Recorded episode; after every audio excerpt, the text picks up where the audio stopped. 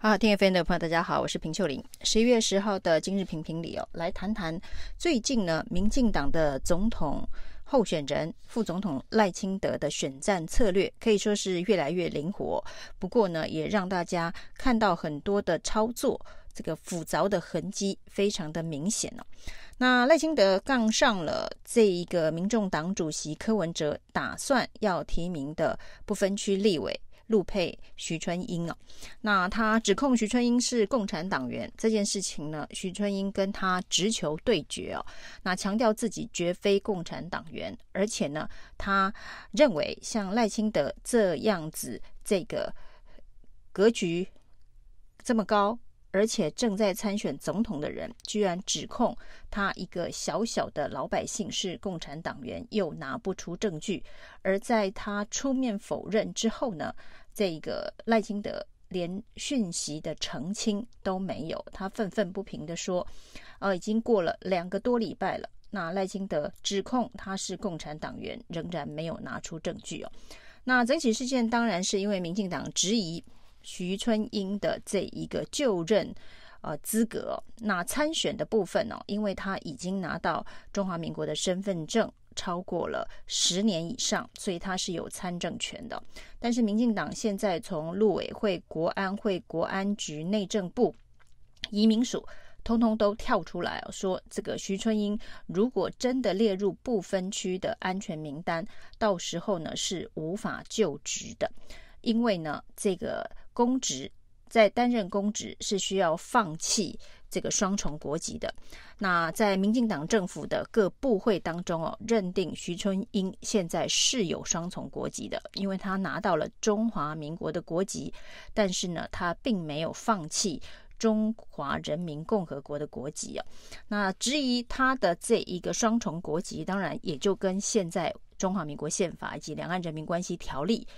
当中呢。对待中国大陆相关的法律定义上面有所冲突跟矛盾了，那这当然是另外一个层次的问题。那就赖清德呢，无端指控这个徐春英是共产党员这件事情哦，那恐怕就是造谣的一种行为。那需不需要澄清？那是赖清德必须为他自己的人格人品啊去做捍卫哦。那就在这一个赖清德以这样子的一个态度对待已经在台湾生活了三十几年的陆配徐春英哦，在台湾总共有三十六万的陆配，恐怕同样都会感同身受哦。那这陆配在台湾是不是受到这个歧视？是不是受到民进党相关政治人物的政治消费哦？那恐怕会引起。很大的反弹，于是赖清德呢，居然在中常会当中哦，哦提出了要把这一个陆生哦纳入健保的提议哦。那赖清德在中常会当中哦说，这是健康人权的问题，人权没有国界，所以呢，这个终生要比照外籍生纳入健保。那这个议题突然由赖清德提出来，当然是非常非常的突兀哦。因为终生到底能不能够纳健保这件事情啊，那在台湾的政坛呢，大概已经卡关卡了十二年了。那这十二年当中呢，蔡英文曾经因为在选举期间，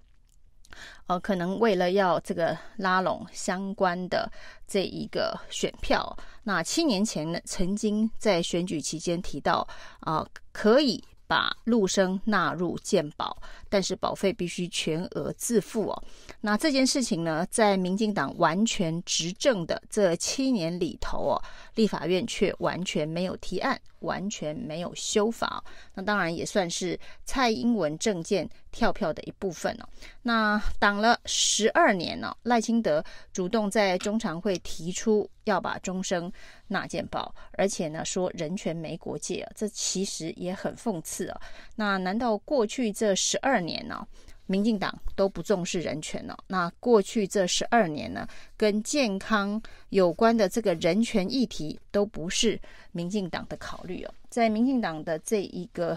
完全执政的状况之下，任何法令要修改、要推动哦，那完全是不费吹灰之力哦。那过了十二年，赖清德突然觉得陆生的人权很重要，那这而且在这个关键的敏感的时刻，那得罪了三十六万陆配，要讨好这些陆生以及对于两岸关系关切的相关选民，呃的选票吗。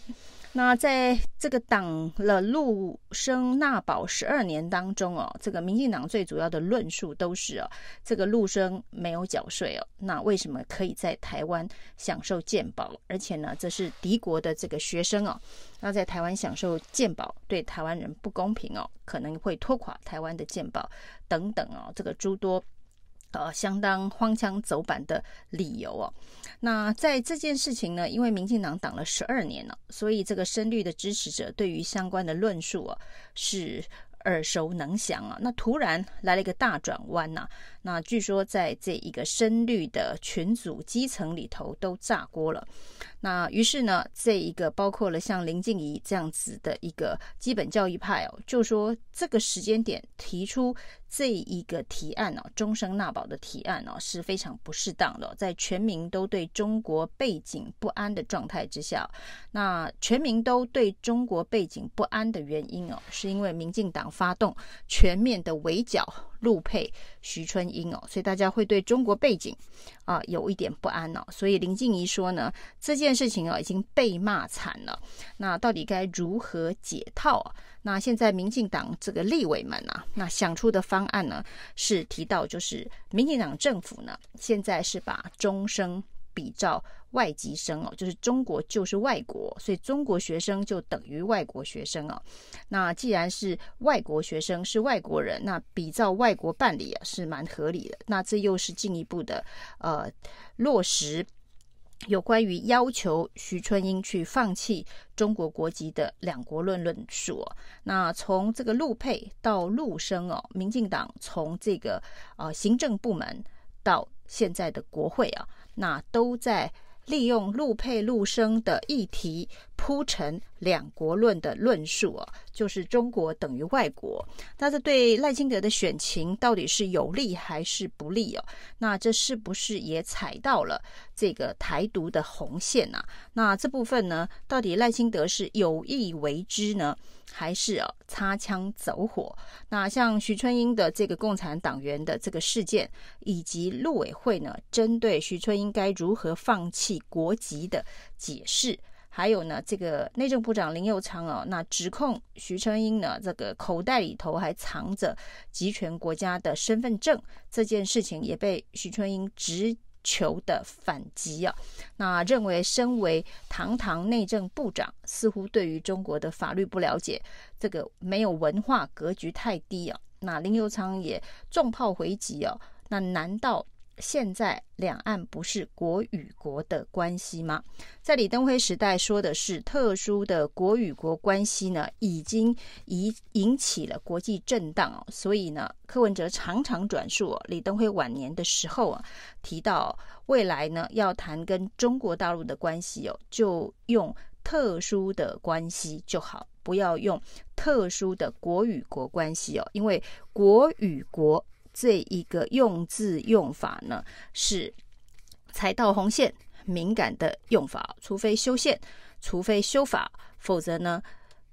台湾跟中国一边一国，只能是政治语言哦，可能没有办法啊、作为实际的这一个治理的论述哦，否则民进党已经完全执政。将近八年了，那要落实一边一国、国与国关系的相关的呃修宪修法的作为，或是用什么样子的形式去表示哦，呃，其实没有任何的呃进展了。那所谓的法理台独这条红线哦，那蔡英文是守得非常的紧哦，完全没有跨过去。而赖清德不管是从行政部门要求这个陆配放弃国籍。或者是呢，在陆生纳保议题的上面呢，要定义陆生等于外国学生，中国等于外国的国与国关系哦，那是不是进一步的在挑战这一个两国论的这个论述哦，继续的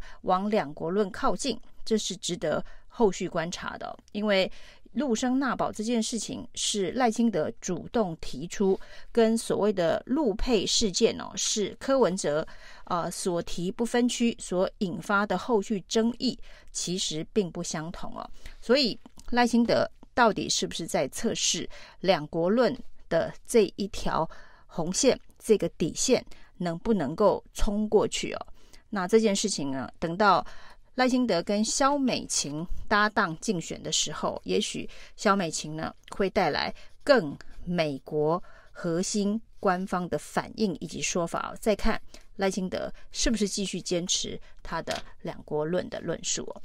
以上今天的评评理，谢谢收听。